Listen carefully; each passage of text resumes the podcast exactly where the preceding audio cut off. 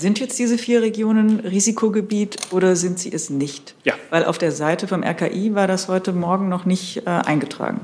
Die gesamte Türkei bleibt weiterhin auf der Liste des RKI als Risikogebiet verzeichnet. Inklusive dieser vier Regionen? Inklusive der vier Provinzen.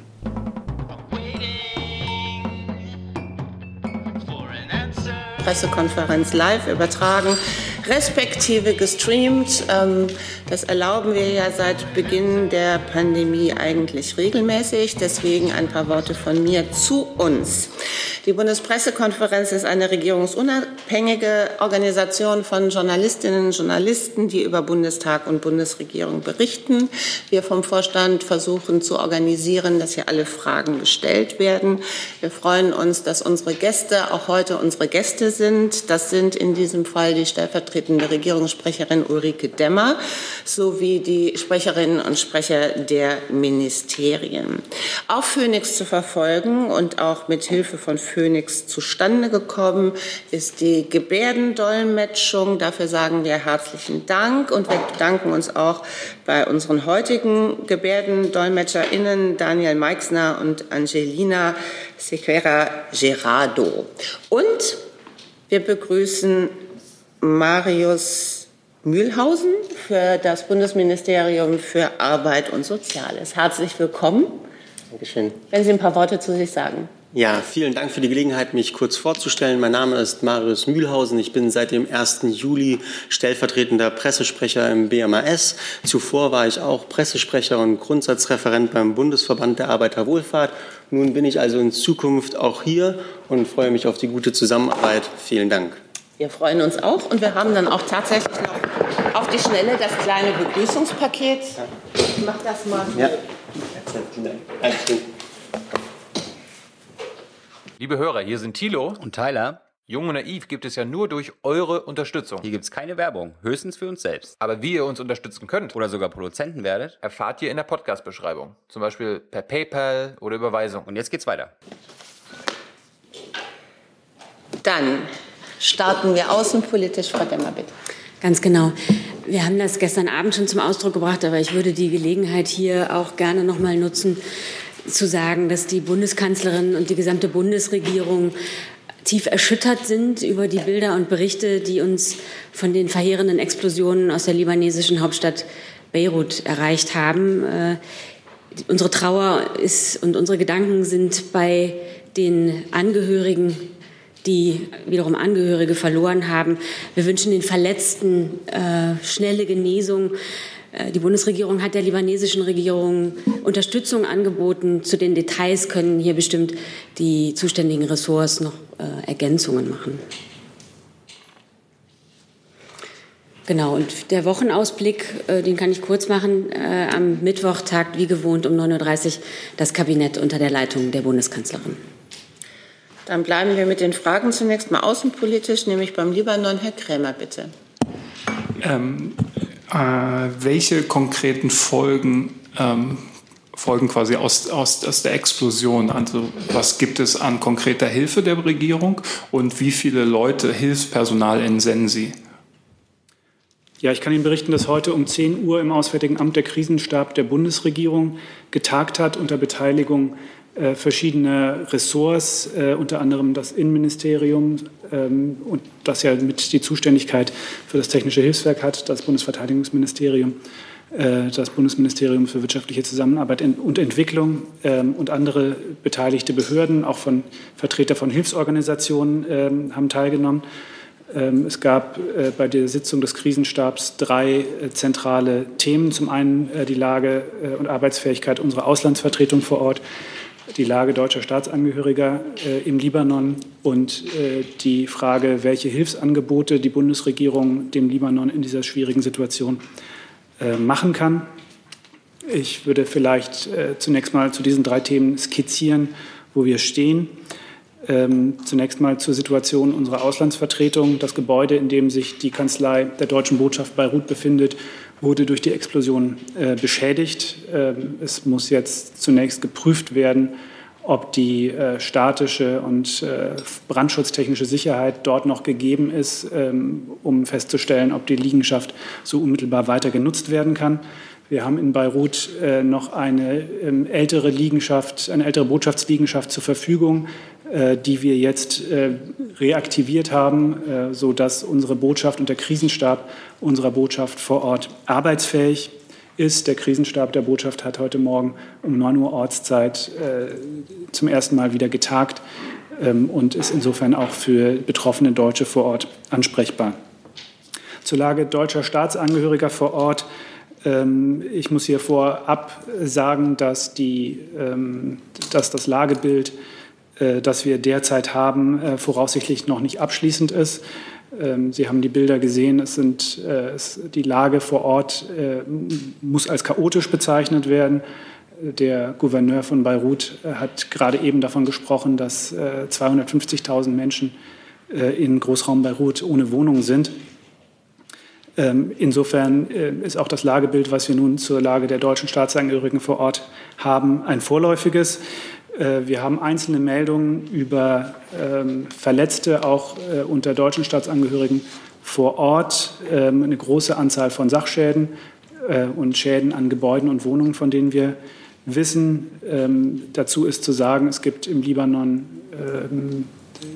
eine erhebliche Anzahl von Deutschen, die dort äh, im Auftrag von Hilfsorganisationen oder auch im Auftrag von staatlichen Mittlerorganisationen arbeitet. Es gibt aber auch äh, eine sehr große Anzahl von äh, ähm, deutsch-libanesischen ähm, Familien, äh, Menschen, die äh, auch im Libanon äh, gesellschaftlich verwurzelt sind und wo nicht davon auszugehen ist, dass notwendigerweise der erste Anruf bei der deutschen Botschaft ist, sodass auch wir hier noch auf eine weitere Verdichtung des Lagebilds warten müssen. Ähm, und zum dritten Thema mögliche Hilfsangebote an den Libanon. Ähm, uns äh, liegt ein Ersuchen vor ähm, der libanesischen Regierung Unterstützung im Bereich Urban Rescue. Da geht es also um das äh, Suchen und Bergen von Menschen, die im städtischen Raum verschüttet sind. Und in dem Bereich hat das Technische Hilfswerk Fähigkeiten. Wir haben heute im Krisenstab darüber gesprochen, ob ähm, wir in diesem Bereich Unterstützung anbieten können. Es ist ähm, bereits geplant, dass ein Team des Technischen Hilfswerks sich möglichst noch heute auf den Weg nach Beirut äh, begibt, um auch zunächst beim Krisenmanagement der Botschaft äh, zu unterstützen. Wir haben auch mit Vertretern von Hilfsorganisationen im Krisenstab über die Möglichkeit gesprochen, im Bereich der medizinischen Versorgung Unterstützung zu leisten ähm, und äh, ähm, durch äh, ja, Lieferung von, von Gütern oder möglicherweise auch durch logistische Dienstleistungen. Ähm, äh, das ist sozusagen der, der Kreis der Leistungen, die bisher gesprochen, äh, besprochen wurde. Ich kann Ihnen dazu sagen, dass äh, der Außenminister auch in Kontakt zu seinem libanesischen äh, Amtskollegen steht, äh, um ihm auch noch mal persönlich die Anteilnahme der Bundesregierung auszusprechen und um mit ihm zu konkretisieren, wie die Hilfsangebote genau aussehen können. Vielleicht so viel vorab. Kann ich kurz nachfragen, wie viele verletzte Deutsche gibt es? Können Sie das sagen? Also die Minimumanzahl und wie groß ist dieses Hilfsteam des THW? Ich kann Ihnen derzeit äh, keine belastbare Zahl äh, über die deutschen Verletzten nennen. Ähm, das hängt auch damit zu, zu, äh, zusammen, dass erfahrungsgemäß bei dieser Art von Vorfall die Betroffenen äh, die Schwere der eigenen Verletzungen nicht immer gleich einschätzen können und ähm, es insofern durchaus möglich ist, dass äh, uns im Laufe der Zeit noch weitere Personen nachgemeldet werden. Ich weiß nicht, ob zum, zur Größe des Teams das BMI ergänzen mag. Genau, und das hat jetzt das Wort ich kann ähm, seitens des Bundesinnenministeriums gerne ergänzen, dass das THW ähm, auch Hilfe angeboten hat. Äh, zum einen wird heute Abend noch ein Botschaftsunterstützungsteam äh, starten. Äh, man, ist auch, äh, man versucht auch dort einen Hochbaustatiker mitfliegen zu lassen, ähm, um insbesondere dabei zu helfen, die äh, Botschaft zu sichern und die Arbeitsfähigkeit der Auslandsvertretung ähm, in dieser Richtung wiederherzustellen. Außerdem ähm, wurde angeboten, dass die Schnelleinsatzeinheit Bergung Ausland des THW in Bewegung gesetzt wird. Das auch noch möglichst heute Abend. Da warten wir noch auf die Bestätigung durch den Libanon. Und dann kann dieses Team mit 47 äh, Kolleginnen und Kollegen noch heute von Deutschland aus starten. Die ähm, SEBA, diese Schnelleinsatzeinheit Bergung Ausland, ähm, kann insbesondere helfen bei der Ortung und Rettung von Verschütteten, ähm, kann auch bei der Bergung von Toten und Sachwerten unterstützen, berät die örtlichen Behörden zu den erforderlichen Maßnahmen äh, und kann aber auch technische Hilfe leisten äh, mit Blick auf die Wasserversorgung und äh, Infrastruktur und so weiter. Möchte das Wirtschaftsministerium noch weiter ergänzen? Okay, gut. Dann Herr Jung, bitte. Ich hätte eine Frage an die Bundeswehr, also ans Verteidigungsministerium.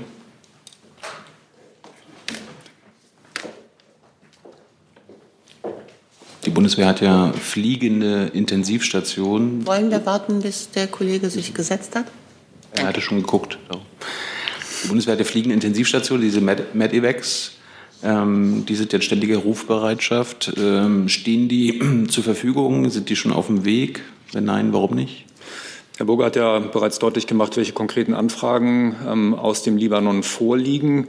Richtig ist, dass auch wir geguckt haben, was können wir unmittelbar ähm, vornehmen, um vor Ort zu helfen. Da gibt es zu nennen den Unifil-Einsatz. Wir haben vor Ort in Zypern eine äh, Korvette liegen gehabt, die noch gestern Abend in See gestochen ist, um ein weiteres Unifil-Schiff zu ersetzen, das äh, vor der Küste des Libanon patrouilliert hat und damit näher dran und günstiger disloziert war und sozusagen in der Stellung Besatzung abgelöst hat, damit diese brasilianische Fregatte helfen kann. Das ist eine Sofortmaßnahme. Natürlich ähm, haben wir im Rahmen der Krisenvorsorge mehrere Medivac-Flugzeuge in Bereitschaft in unterschiedlichen Stati und ähm, die können ab sofort und weitere dann in 12 und 24 Stunden Rhythmus aktiviert werden. Ähm, aber konkret brauchen wir natürlich die Organisation vor Ort, damit ähm, die angebotene Hilfe und abgeforderte Hilfe dann auch ähm, effektiv werden kann. Diese Anforderungen Anforderungen und Koordination unterliegt natürlich der Lagefeststellung vor Ort. Herr Burger hat auch deutlich gemacht, dass es noch ein wenig ähm, Chaos vor Ort gibt, ähm, um es gelinde zu sagen. Ähm, aber sobald es konkrete Anforderungen über das äh, Krisenlagezentrum Auswärtigen Amt gibt, ähm, prüfen wir natürlich auch sehr konkret, was möglich ist. Ich, ich kann dazu nur ergänzen, dass auch die Frage der Optionen für eine äh, medizinische Evakuierung von Verletzten heute Thema im Krisenstab war. Zusatz? Können Sie vielleicht noch äh, erläutern, was Unifil, also diese Schiffe leisten können? Also die Korvette ist ein ähm, relativ kleines Schiff, ähm, während so eine Fregatte, die äh, näher dran ist an der Küste, deutlich äh, größeren Umfang hat und gegebenenfalls ähm, natürlich Personen aufnehmen könnte oder auch Teams an Bord zur Unterstützung hat. Aber das muss eben konkret abgefordert werden und koordiniert werden. Das hängt davon ab, wie der Bedarf dort sich vor Ort darstellt. Frau Dudin. Herr Burger, vielleicht können Sie rein praktisch noch mal sagen, inwieweit ähm, das äh, mit der Hilfe klappen kann ähm, in Zeiten der Corona-Pandemie, ob das dadurch erschwert wird und auch ähm, mit möglichen Lieferungen über den Hafen. Reicht da der Hafen in Tripolis jetzt zum Beispiel auch aus oder vielleicht näher dran Junior oder wie wollen Sie da vorgehen? Ja, das sind, äh, glaube ich, alles äh, sehr echte Probleme, die Sie da ansprechen. Sowohl die Corona-Pandemie äh, erschwert natürlich ähm, die Situation und erschwert die Zusammenarbeit. Ähm, und äh, die ja, zerstörten Logistikeinrichtungen im Hafen von Beirut werden sicherlich auch bei der äh, Hilfeleistung ähm, ja, ein großes Problem darstellen. Dazu sind wir im Gespräch mit den Hilfsorganisationen, die selbst äh, bereits eine Präsenz vor Ort haben. Wir sind dort ja seit vielen Jahren engagiert äh, in der humanitären Hilfe, auch in der Entwicklungszusammenarbeit. Äh, insofern gibt es äh, auch deutsche Institutionen, die vor Ort über Expertise verfügen. Ähm, das Deutsche Rote Kreuz war heute unter anderem am Krisenstab beteiligt und das Auswärtige Amt hat den Hilfsorganisationen signalisiert, dass wir bereit und in der Lage sind, auch sehr kurzfristig Mittel aus der humanitären Hilfe für die Maßnahmen zur Verfügung zu stellen, ähm, die jetzt abgefragt werden. Zusatz? Ja, ähm, noch kurz zu äh, den Strukturen vor Ort. Äh, wissen Sie, wie der Zustand des Goethe-Instituts ist und wie es den Mitarbeitern geht? Ähm, wenn ich dazu äh, präzise was sagen kann, dann müsste ich es Ihnen nachreichen. Äh, wie gesagt, äh, was ich vorher sagte über ähm, den Stand äh, der Betroffenheit deutscher Staatsangehöriger, ähm, das schließt auch die deutschen Mittlerorganisationen mit ein. Ich habe gesagt, wir haben einige wenige Hinweise auf äh, verletzte Deutsche ähm, und sehr viele Hinweise auf Sachschäden und äh, auch schwere Beschädigungen von Gebäuden. Herr Taufik Mehr. Herr Burger, es ist ja noch unklar, ob diese Explosion ein Unfall war oder eine Sabotage waren. Äh, wäre die Bundesregierung bereit, in diesen Ermittlungen vielleicht mitzuhelfen? Und der amerikanische Präsident sprach gestern von einem Anschlag. Hat da die Bundesregierung irgendwelche Hinweise, dass es sich um einen Anschlag gehandelt hat? Also, die Hintergründe sind noch unklar. Nach übereinstimmenden Aussagen der libanesischen Regierung und Behörden scheint es sich um ein schreckliches Unglück zu handeln. Ähm, wir haben dazu äh, keine eigenen Erkenntnisse und wir werden uns da auch nicht an Spekulationen beteiligen. Und bei den Ermittlungen, wären Sie bereit, bei den Ermittlungen zu helfen? Wenn es eine solche Anfrage gäbe, dann würde man sie prüfen, aber auch hier äh, möchte ich mich nicht an Spekulationen beteiligen. Frau Müller? Denn jenseits der kurzfristigen ähm, humanitären Hilfe auch schon darüber gesprochen worden, was man vielleicht langfristig tun könnte? Weil, wenn ich das richtig verstehe, ähm, ist im Land selbst überhaupt nicht genug Geld da, auch tatsächlich den langfristigen Wiederaufbau zu betreiben. Sie haben recht, der Libanon war auch schon vor, diesem schrecklichen, äh, vor dieser schrecklichen Katastrophe gestern äh, in einer sehr ernsten Wirtschaftskrise. Ähm, wir sind, wie gesagt, seit vielen Jahren im Libanon äh, engagiert, äh, insbesondere im Bereich der humanitären Hilfe, wo der Bedarf im Zuge der Syrienkrise enorm gestiegen ist. Ähm, wir sind aber auch im Bereich der Entwicklungszusammenarbeit ähm, im Libanon engagiert. Auch das stand in den letzten Jahren ähm, äh, sehr stark unter dem, ähm, äh, ja, unter dem Leitbild, die Resilienz des Libanon, insbesondere zum Umgang mit dieser regionalen Krise äh, zu stärken. Aber ähm, wir sind mit Libanon auch seit vielen Jahren äh, in wirtschaftspolitischen Dialog und ähm, beteiligen uns insbesondere auch an den Diskussionen, die es im IWF gibt ähm, zur Stabilisierung der Wirtschaft des Libanon. Und ich würde Herrn Burger dann nochmal äh, unterstützen und bekräftigen, die Bundesregierung wird dem Libanon in dieser schweren Lage zur Seite stehen und helfen. Herr Jordan? Ja, es gibt ja im Libanon ähm, auch sehr viele Flüchtlinge, äh, vor allem aus Syrien. Ähm, die äh, werden ja wahrscheinlich ähm, jetzt in dieser zusätzlichen Krise noch stärker unter Druck kommen. Gibt es da etwas Besonderes, was die Bundesregierung ähm, dem Libanon anbieten kann?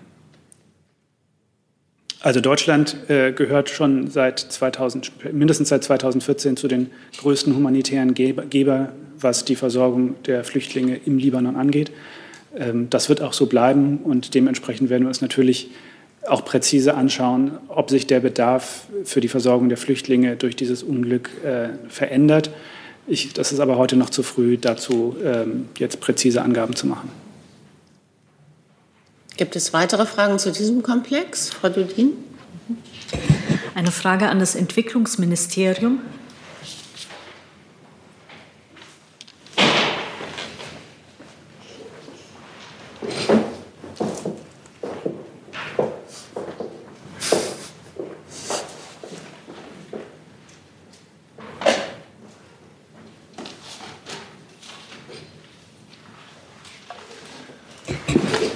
Vielleicht können Sie noch mal sagen, welche Projekte der Entwicklungszusammenarbeit es derzeit im Libanon gibt und äh, welche spontan in diesem Fall jetzt auch helfen können.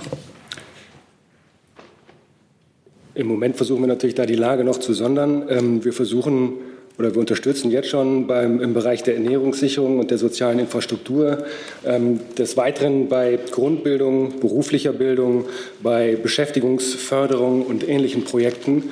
Ähm, wir versuchen da jetzt, wie gesagt, ähm, nochmal zu schauen, was da jetzt ähm, aktuell an schnelle Hilfe äh, gefordert ist und wie wir da helfen können. Aber um jetzt Konkretes zu sagen, ist es einfach noch zu früh. Ich kann, ich kann noch nachreichen auf die Frage von Dudin, ähm, von Frau Dudin, Verzeihung. Ähm, die, ähm, das Gebäude des Goethe-Instituts in Beirut scheint auch schwer beschädigt zu sein.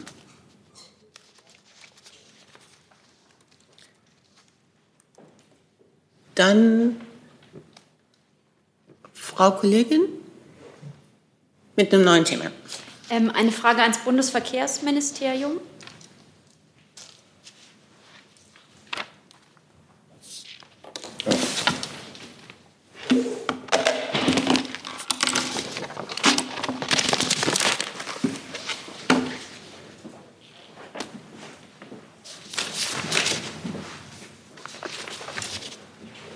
Es soll ja heute äh, eine Videokonferenz geben der Landesverkehrsminister zur Straßenverkehrsordnung. Ist äh, Minister Scheuer da dabei oder das BMVI, ein Vertreter des BMVI? Und äh, was erhoffen Sie sich davon? Rechnen Sie damit, dass es heute einen Kompromiss gibt? Wie soll der aussehen? Ja, das ist richtig. Also wie Sie wissen, ähm, verhandeln wir seit Wochen vertraulich und intensiv ähm, mit den Ländern ähm, zur SDVO-Novelle. Heute findet dazu eine Schallkonferenz mit den Länderverkehrsministern äh, statt. Das BMVI nimmt äh, daran teil. Den Ergebnissen der Runde kann ich an dieser Stelle noch nicht vorweggreifen. Zusatz? Zusatz, äh, sind Sie optimistisch, dass in Bälde da ein Kompromiss gelingt, heute oder in den nächsten Tagen?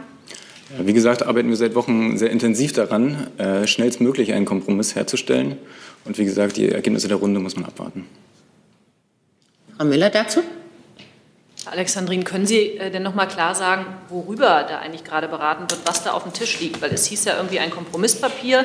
Das wurde teilweise mal dem Bundesverkehrsminister zugeschrieben. Aus NRW hieß es, glaube ich, auch wir haben das vorgelegt. Und dann hieß es aber, nee, das haben insgesamt acht äh, Staatssekretäre aus den Ländern geschrieben. Also was liegt da auf dem Tisch? Ist das ein Ding? Sind das drei verschiedene Geschichten? Worüber wird da heute beraten?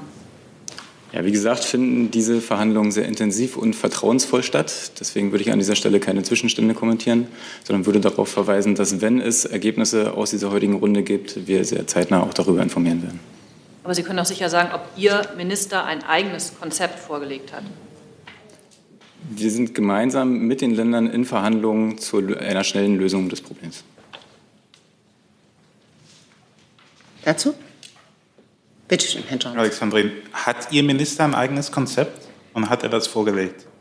Wie gesagt, sind wir in vertrauensvollen Verhandlungen mit den Ländern. Das hat die Frage nicht beantwortet. Es werden auch verschiedene Dinge ähm, diskutiert. Dazu braucht man natürlich einen Vorschlag. Aber wie gesagt, die Verhandlungen finden vertrauensvoll statt. Und die Ergebnisse der Runde müssen heute abgewartet werden. Gibt es weitere Fragen an das Verkehrsministerium, wo wir den Kollegen gerade vorne sitzen haben? Das ist nicht der Fall. Dann Herr Kremer noch mal mit einem neuen Thema, bitte. Genau, mir geht es um das Thema Wirecard noch mal ganz kurz. Eine Frage ans Kanzleramt dazu und ans Justizministerium.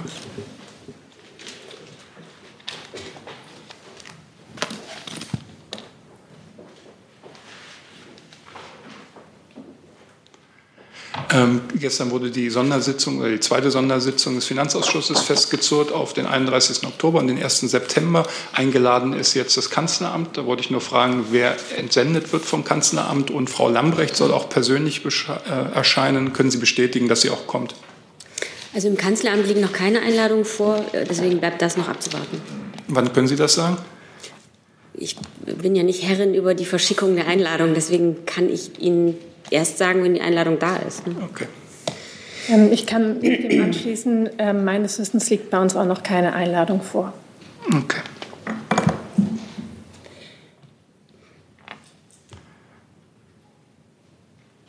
Dann Frau Kostolnik, bitte mit einem neuen Thema.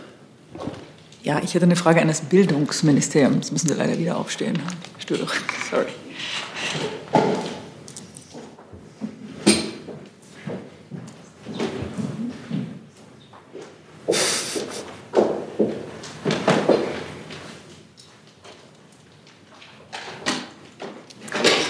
Ja, und die Frage wäre, äh, wie kann man denn äh, Präsenzunterricht bundesweit einheitlich organisieren? Das ist natürlich Ländersache, aber vielleicht geht das per Verordnung nach dem Infektionsschutzgesetz. Das wäre dann sozusagen ähm, konsekutiv an das BMG auch noch, wenn Sie dazu was sagen können. Danke. Äh, ja, wie Sie wissen, liegt ähm, die Gestaltung des Unterrichts und die schrittweise Öffnung der Schulen ähm, bei den Ländern. Die Länder äh, haben in, Zusammenarbeit mit den äh, Schulen dazu Konzepte erarbeitet. Also Sie sagen, Verordnung oder so findet nicht statt in diesem Fall. Welche, welche Verordnung meinen Sie? Es könnte ja bundesweit einheitlich geregelt werden, kann nicht. Die Umsetzung äh, liegt bei den Ländern, was Schule anbelangt. Weil Ihre Ministerin ja auch eine einheitliche, ein einheitliches Vorgehen sich wünscht. Aber mehr als wünschen kann sie wohl nicht. Also vielleicht kann ich hier nochmal für die gesamte Bundesregierung sagen, also selbstverständlich, also die Schulpflicht verbunden mit dem daraus äh, hervorgehenden Bildungsauftrag ähm, der Schulen äh, ist natürlich ein sehr hohes Gut. Deswegen begrüßt die Bundesregierung, dass die Länder die Wiederaufnahme des Regelbetriebs an Schulen äh, unter, selbstverständlich unter Einhaltung der Infektionsschutzrichtlinien und der Hygienemaßnahmen beschlossen haben. Aktuell entsprechende länderspezifische Regelungen erlassen haben, damit eben Schülerinnen und Schüler nach den Sommerferien wieder regulär die Schule besuchen können. Ähm, für diese Rückkehr braucht es aber eben Konzepte. Das ist eine sehr anspruchsvolle Aufgabe. Die liegt wiederum bei den Ländern und Kommunen. Denn äh, das Recht äh, auf Bildung für alle Schülerinnen und Schüler sollte natürlich im Einklang mit den Hygieneregeln und den äh, beschlossenen Infektionsschutzmaßnahmen verwirklicht werden. Die Länder sind ja wie zu allen Corona-Themen im Austausch mit dem Bund.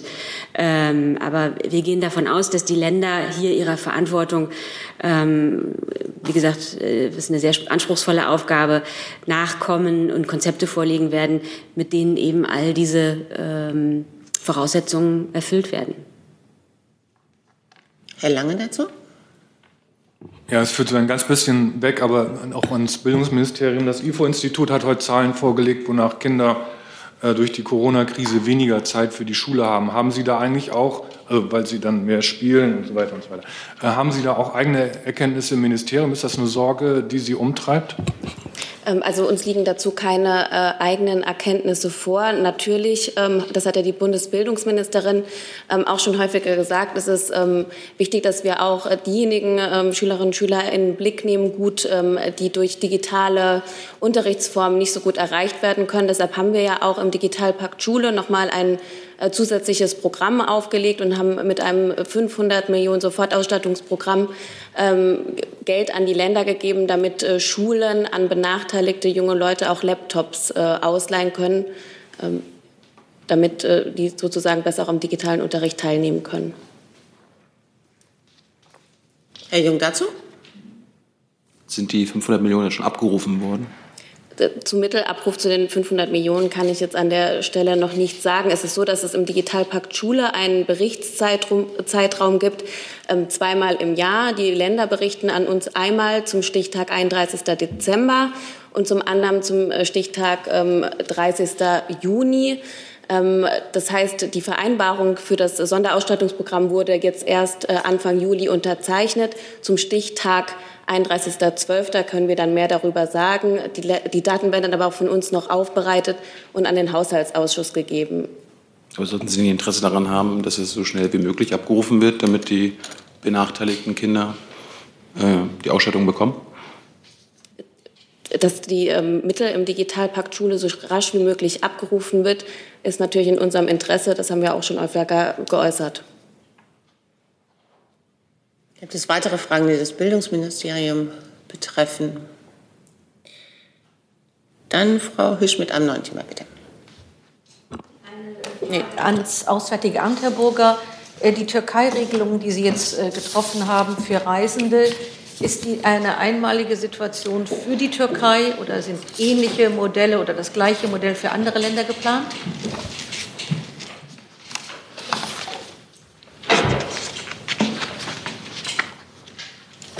Ja, vielen Dank. Ähm, ich würde vielleicht einfach kurz zur Einordnung dessen, was mit der Türkei vereinbart wurde, äh, gerne noch zwei Sätze sagen einleitend.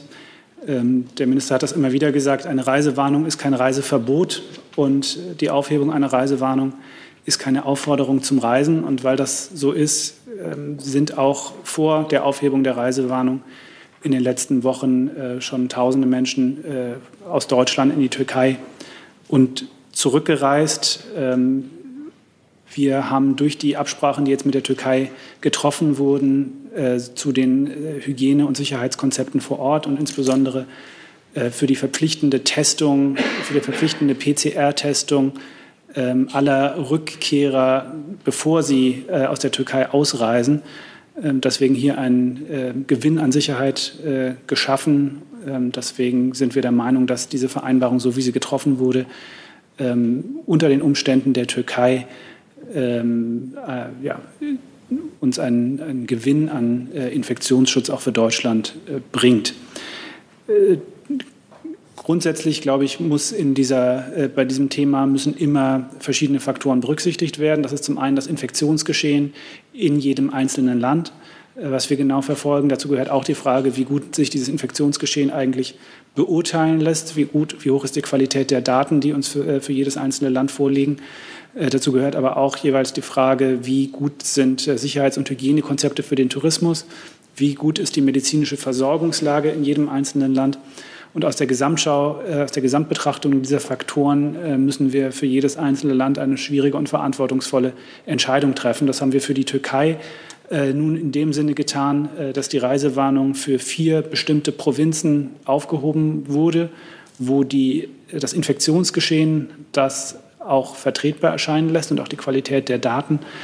Ähm, das ähm, lässt sich insofern nicht eins zu eins äh, auf ein beliebiges anderes Land übertragen.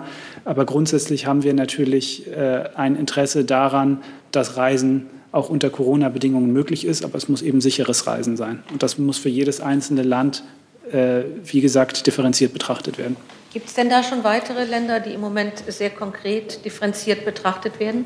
Ich kann Ihnen dazu jetzt im Moment nichts ankündigen. Darf ich noch eine Nachfrage stellen?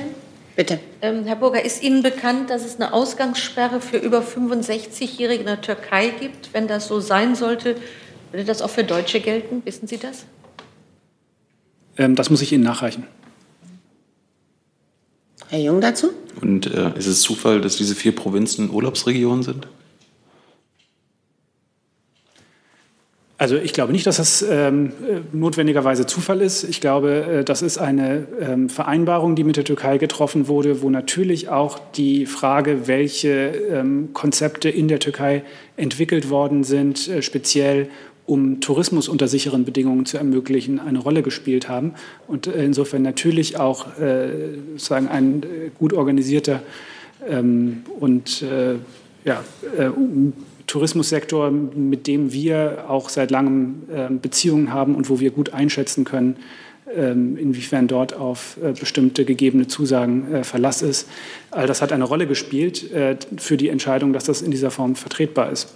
Und natürlich, das ist ja auch überhaupt kein Geheimnis, das hat die türkische Regierung ja auch immer wieder zum Ausdruck gebracht, gibt es ein großes Interesse, nicht nur von Seiten der türkischen Regierung, auch von Seiten der deutschen Reiseindustrie und auch von Seiten äh, vieler, vieler Menschen in Deutschland an Reisen, besonders in diese Regionen. Ähm, nun haben wir uns das Infektionsgeschehen speziell in diesen Regionen angeschaut. Wir haben uns die Sicherheitsbedingungen in diesen Regionen angeschaut und sind in der Gesamtbetrachtung äh, zu dem Schluss gekommen, dass, wie gesagt, durch die jetzt vereinbarte verpflichtende PCR-Testung vor der Rückreise nach Deutschland, und das gilt nun nicht nur für diese vier Provinzen, sondern das gilt für alle, die aus der Türkei nach Deutschland zurückkehren, egal auf welchem Weg sie zurückkehren, äh, dass das ein Plus an Sicherheit schafft.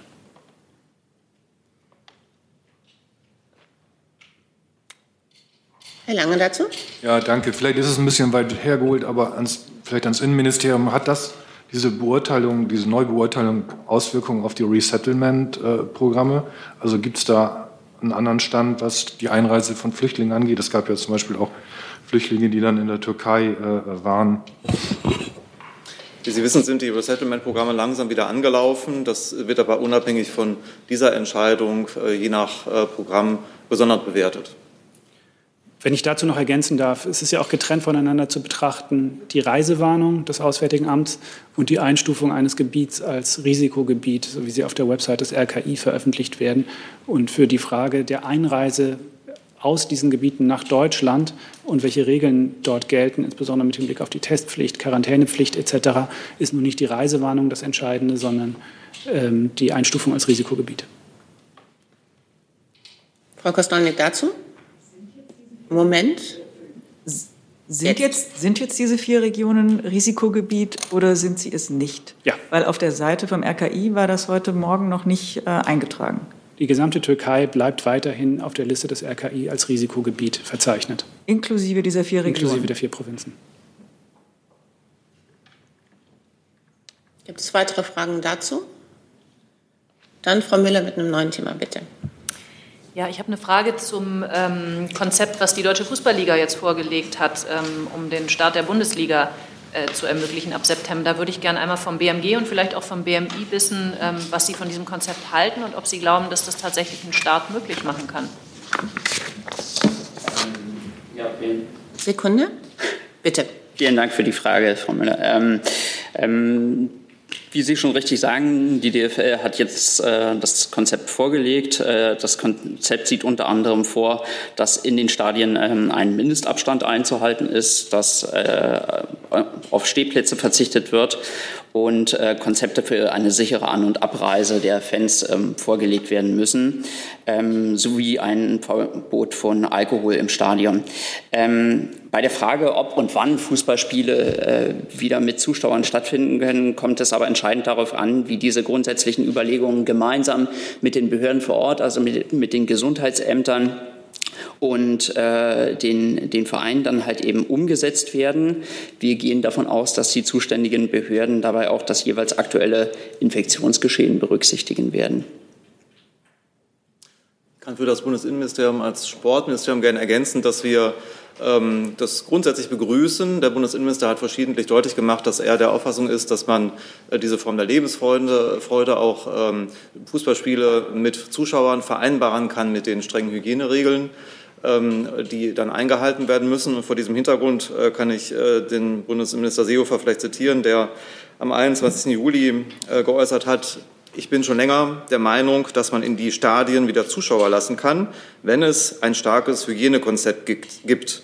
Ich habe die Erfahrung gemacht, dass auf die Deutsche Fußballliga und den DFB Verlass ist. Im Herbst könnte das wieder anlaufen. Natürlich nicht mit einer ausverkauften Arena, aber man kann sich Schritt für Schritt steigern. Das Virus schlägt dort zu, wo die Regeln nicht eingehalten werden. Soweit Zitat Ende. Das ist dann natürlich eine Entscheidung, die die jeweiligen äh, Behörden vor Ort zu treffen haben, wie der Kollege richtig gesagt hat. Aber grundsätzlich ähm, finden wir dieses Konzept der Deutschen Fußballliga einen begrüßenswerten Schritt. Ähm, und jetzt muss man sich das genau angucken, was dort vorgelegt worden ist. Zusatz, Frau Müller? Ja, kurze Nachfrage ans BMG, Herr Gülde. Also bei Herrn Grünewald habe ich jetzt klar rausgehört, der Minister findet das eigentlich gut. Und äh, das war, vielleicht habe ich nicht richtig zugehört bei Ihnen. Ja, natürlich begrüßen wir dieses Konzept, aber wie ich schon gesagt habe, es kommt jetzt auf die Umsetzung vor Ort an. Aber das würde heißen, wenn die Bundesländer das so umsetzen, wie es da steht, wäre das top. Ja, naja, wichtig ist da halt eben, dass es im, auf die jeweiligen Stadien abgestimmte Konzepte eben tatsächlich äh, gibt. Ähm, wie, wie, ich auch schon gesagt habe, es mu muss auch eine sichere An- und Abreise der Fans gewährleistet werden. Und diese Konzepte müssen von den Vereinen und den Gesundheitsämtern vor Ort tatsächlich umgesetzt werden. Herr Jung dazu? Ich würde gerne wissen, ob das, was Sie beim Fußball begrüßten, auch für alle anderen Sportarten und Events gelten soll oder soll es äh, eine Lex Fußball geben? Also ich muss jetzt ganz ehrlich sagen, ich kann jetzt nicht für andere Sportarten ähm, sprechen. Wichtig natürlich bei Großveranstaltungen generell ist, ähm, wie die Hygieneschutzmaßnahmen äh, umgesetzt werden können und dafür müssten dann entsprechend auch ähm, jeweils eigene Konzepte vorgelegt werden. Aber die Umsetzung, ähm, dabei bleibt es halt eben, liegt bei den Behörden vor Ort. Da kann ich vielleicht auch noch mal ergänzend sagen, also es geht ja hier äh, wie in der gesamten äh, Lage, äh, die Pandemie betreffend, um schwerwiegende Grundrechts- und Freiheitseingriffe, die natürlich immer gut begründet sein müssen und zeitlich begrenzt sein müssen. Das allerdings natürlich immer äh, vor dem Hintergrund der Entwicklung des Infektionsgeschehens. Ähm, und klar gibt es Prioritäten. Es geht darum, dass die Wirtschaft äh, wieder auf die Beine kommen muss, die Schulen äh, und äh, der Unterricht für, für, die Kinder ist von hoher Priorität. Aber vor diesem Hintergrund müssen letztlich alle Entscheidungen getroffen werden. Hat der Fußball Priorität oder gelten für, die, für den Fußball wie für alle anderen Sportarten und den Breitensport die gleichen Regeln bei Hygienekonzepten. Sie hatten ja generell gefragt, also habe ich generell geantwortet. Also es gibt ja, eben die Priorität der äh, wirtschaftlichen Lage. Äh, es gibt, äh, habe ich eben schon gesagt, äh, der Bildungsauftrag ist ein hohes Gut äh, und erst daran äh, anknüpfend gilt es natürlich, den Freizeitsektor zu betrachten. Ja, aber gilt, Letzter Zusatz gilt dazu? im Freizeitsektor die gleichen Regeln für alle und nicht nur für den Profifußball. Die Bundesregierung setzt selbstverständlich die gleichen Maßstäbe an. Dann Frau Kollegin mit einem neuen Thema. Ähm, eine Frage ans BMI. Ähm, türkischen Medienberichten zufolge will Deutschland Doppelstaatlern die Staatsbürgerschaft entziehen, wenn sie illegalerweise noch eine türkische haben. Ähm, also das berichteten türkische Medien. Ist das so richtig? Und wenn ja, wie wollen Sie da praktisch vorgehen? Das bestreite ich erstmal mit Nichtwissen. Ich kenne solche Berichte nicht oder solche Pläne nicht. Äh, kann ich mir so nicht vorstellen. Aus meiner, aus Sicht des Bundesinnenministeriums kann ich das nicht bestätigen. Frau Hisch, neues Thema? Ja, neues Thema. Frage ans Umweltministerium. Wahrscheinlich ein bisschen rückeln.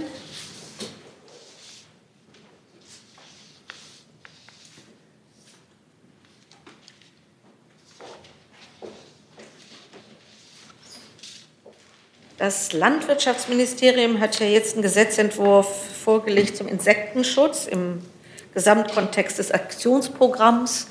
Da hat ja, glaube ich, das Bundesumweltministerium auch noch Hausaufgaben zu machen. Äh, kommt da nichts? Wann kommt da was? Und wenn nichts kommt, warum kommt nichts? Also das Aktionsprogramm Insektenschutz ist ähm, ein Programm, was im Kabinett im letzten Jahr beschlossen worden ist, ähm, was wir jetzt in den letzten Monaten vorangetrieben haben, auch mit intensiven Dialogen bei den runden Tischen zum Insektenschutz. Ähm, das wichtige Elemente sind jetzt geronnen in dem Insektenschutzgesetz, was sich in der Ressortabstimmung befindet.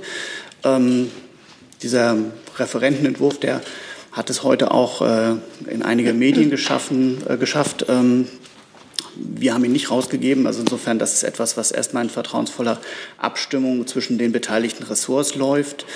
Ja, das ist auf dem Weg. Wir ähm, hatten angekündigt, dass wir bis Ende dieses Jahres dieses Gesetz auf den Weg bringen und ähm, der Fahrplan ist soweit erstmal eingehalten. Herr Brockmüller dazu? Ja, und zwar in das Landwirtschaftsministerium.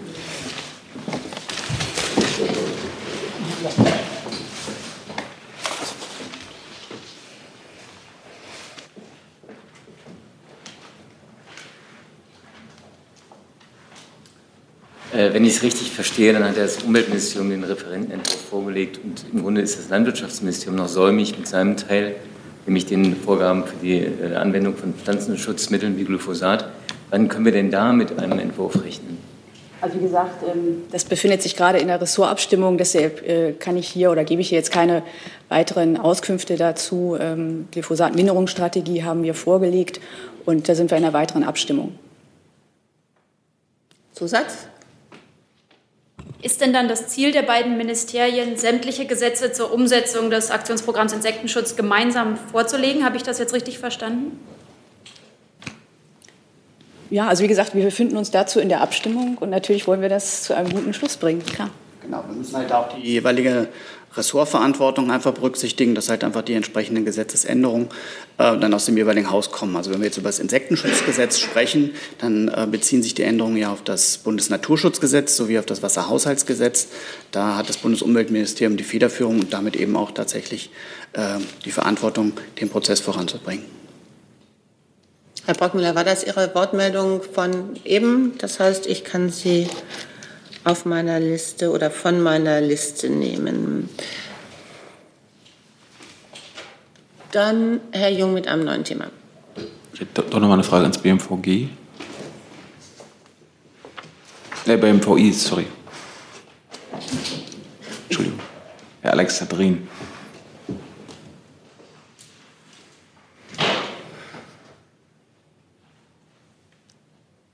Gegebenenfalls auch ins BMAS.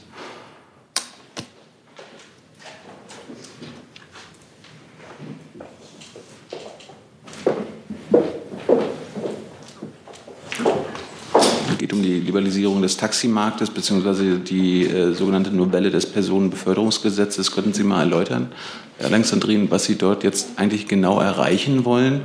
Und äh, ans BMAS, äh, viele Taxifahrer sehen durch diese Novellierung jetzt ihre Existenz gefährdet. Warum tragen Sie als ähm, SPD geführtes Haus das mit?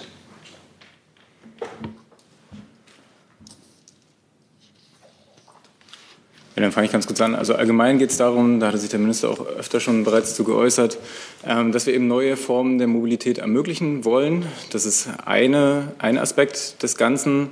Im Weiteren geht es unter anderem darum, äh, Mobilitätsdaten ähm, zur Verfügung zu stellen. Das ist in Kürze das, worum es geht. Ähm, wie ist der Stand? meiner Meinung nach tagte oder gibt es dort eine, eine Findungskommission. Den aktuellen Stand müsste ich Ihnen aber tatsächlich nochmal nachreichen.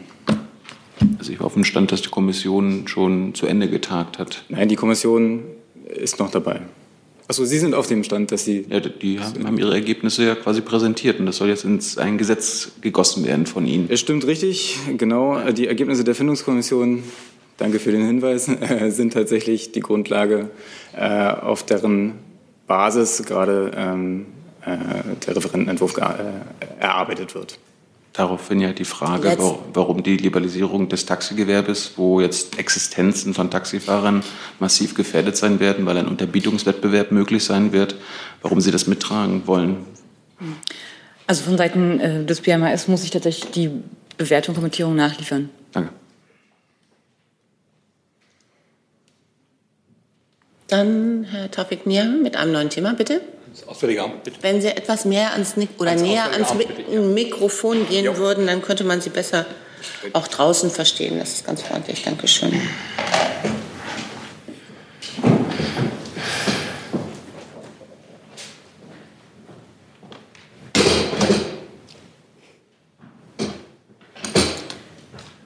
Herr Burger, eine Frage zum saudischen Nuklearprogramm. Das Wall Street Journal meldet heute über eine geheime Urananlage im Nordwesten des Landes.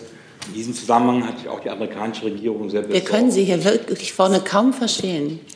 Eine Frage zum saudischen Nuklearprogramm. Dankeschön.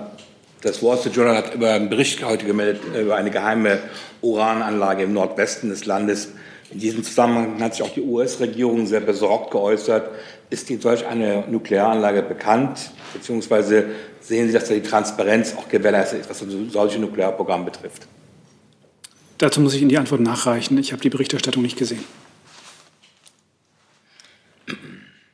Eine Online-Frage von Władysław Filippo von der Nachrichtenagentur TASS, auch an das Auswärtige Amt. Den russischen Medien zufolge ist für 11. August ein Russlandbesuch von Außenminister Maas geplant. Können Sie das bestätigen?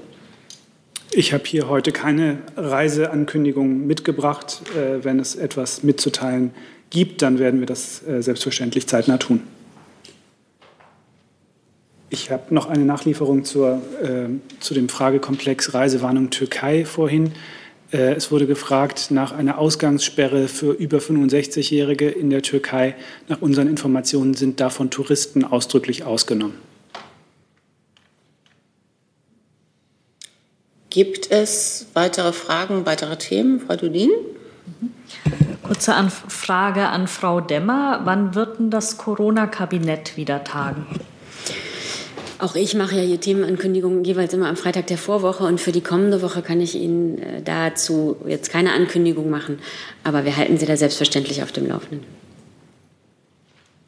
Und Herr Jung nochmal? Ich hätte nochmal ans Auswärtige Amt gegeben von Frau Demmer eine Frage zur Flucht von Juan Carlos, dem ehemaligen spanischen König. Wie bewerten Sie das als Bundesregierung? Äh, dass ein ehemaliges Staatsoberhaupt aufgrund von angeblich 100 Millionen Dollar des saudischen Regimes äh, das Land verlässt und äh, hält er sich in Deutschland auf? Wissen Sie das? Also wie üblich kommentieren wir innenpolitische Vorgänge und laufende Ermittlungsverfahren in anderen EU-Staaten hier nicht. Haben Sie Kenntnisse, ob er sich in Deutschland aufhält? Ich habe keine Kenntnisse dazu. Dann möchte das Innenministerium noch mal ergänzen. Ich habe mich ähm, gerade noch mal schlau gemacht auf die Frage nach den türkischen Doppelstaatlern. Äh, in der Tat äh, kann es Fälle geben, wo die äh, deutsche Staatsangehörigkeit wieder aberkannt werden kann, wenn nach ähm, ähm, Erlangung der deutschen Staatsangehörigkeit rechtswidrig die türkische wiedererlangt worden ist. Ähm, ich würde da konkrete ähm, Informationen noch nachliefern. Dann Herr Kremer noch mal mit einem neuen Thema. Das Finanzministerium bräuchte ich noch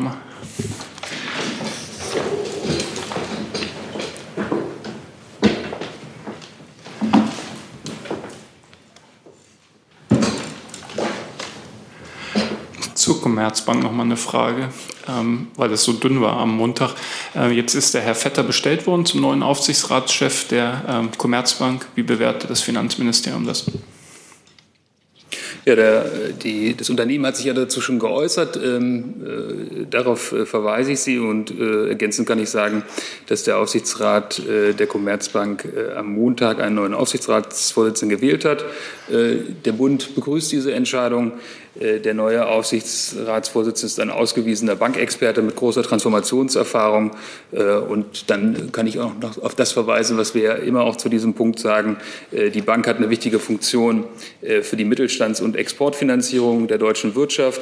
Und der Bund hält fest an einer starken und zukunftsfähigen Commerzbank. Jetzt war der zweite, Sie sind ja der größte Einzelaktionär bei der Commerzbank, der zweitgrößte Cerberus war entschieden gegen Herrn Vetter. Wie würden Sie das Verhältnis zum Cerberus bezeichnen? Wir haben ja hier schon äh, auch erläutert, äh, wie äh, der Aufsichtsrat, Aufsichtsratsvorsitzende bestimmt wird. Äh, dazu gibt es Regeln im Aktiengesetz, äh, auf die kann ich äh, verweisen. Und wenn Sie weitere Hinweise und Anmerkungen brauchen zu dem Prozess, würde ich Sie bitten, sich an das Unternehmen zu wenden.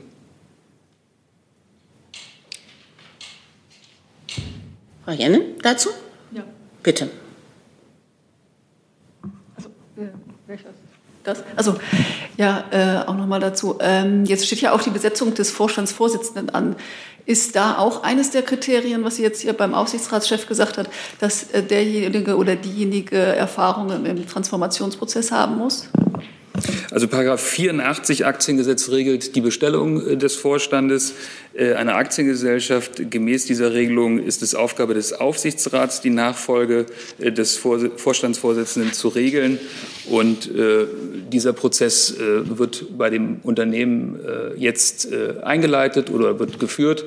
Und wie gesagt, wenn es dazu nähere Fragen gibt, dann kann man sich an das Unternehmen wenden.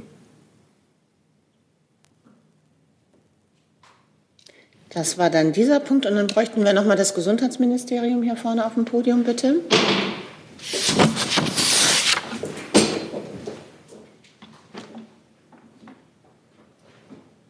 Es sind nämlich noch mehrere Fragen aufgelaufen zu den Corona-Tests bei Rückkehr aus dem Ausland.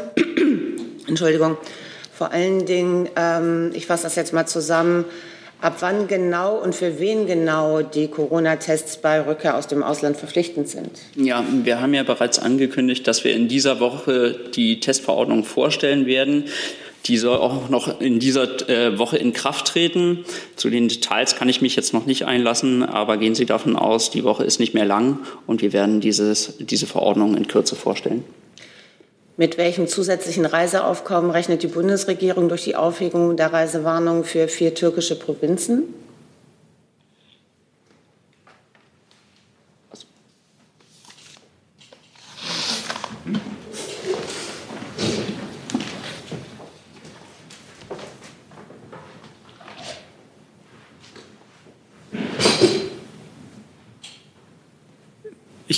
Kann dazu keine zahlenmäßigen, keine zahlenmäßigen Prognosen abgeben.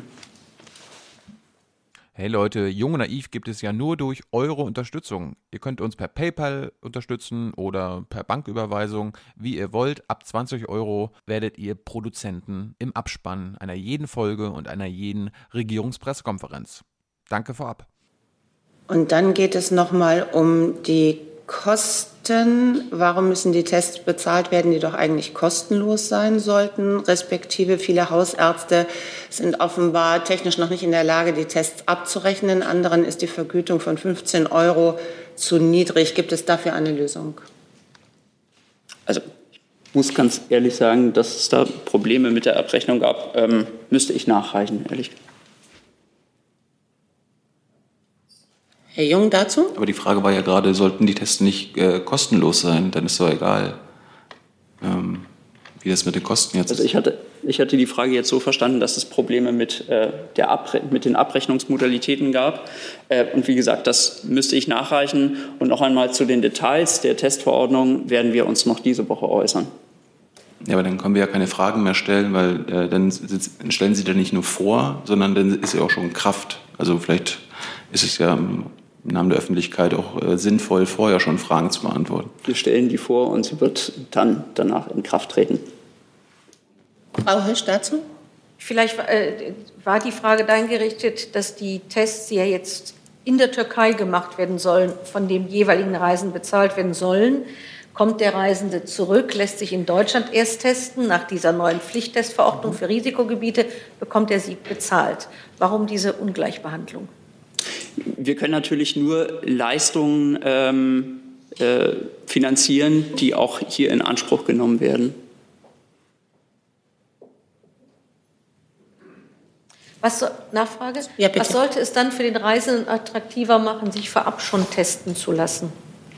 Das ist keine Frage der Attraktivität, sondern es ist verpflichtend, äh, vor der Abreise aus der Türkei sich dort testen zu lassen. Das ist mit der Türkei so vereinbart und die Türkei wird vor Ausreise auch den Nachweis dieser Testung verlangen.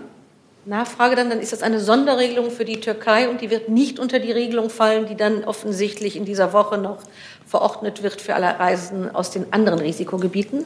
Es ist eine Sonderregelung für die Türkei.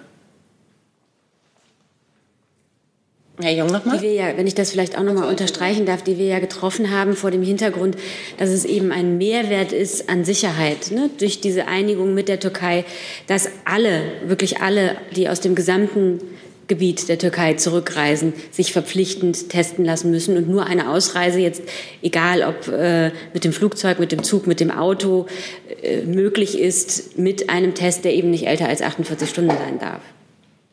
Nur zum Verständnis, also müssen Sie sich getestet haben, bevor Sie aus der Türkei ausreisen, oder müssen Sie einen negativen Test vorweisen? Sie müssen sich getestet haben und Ausreise ist nur möglich, wenn Sie kein Corona haben. Wer Corona hat, muss sich in der Türkei entweder in, in ärztliche Behandlung begeben und wenn es symptomfrei ist, in eine 14-tägige Quarantäne. Also Urlaub verlängern. Gibt es weitere Fragen, weitere Wortmeldungen? Das ist nicht der Fall. Ich sage ganz herzlichen Dank. I'm thinking.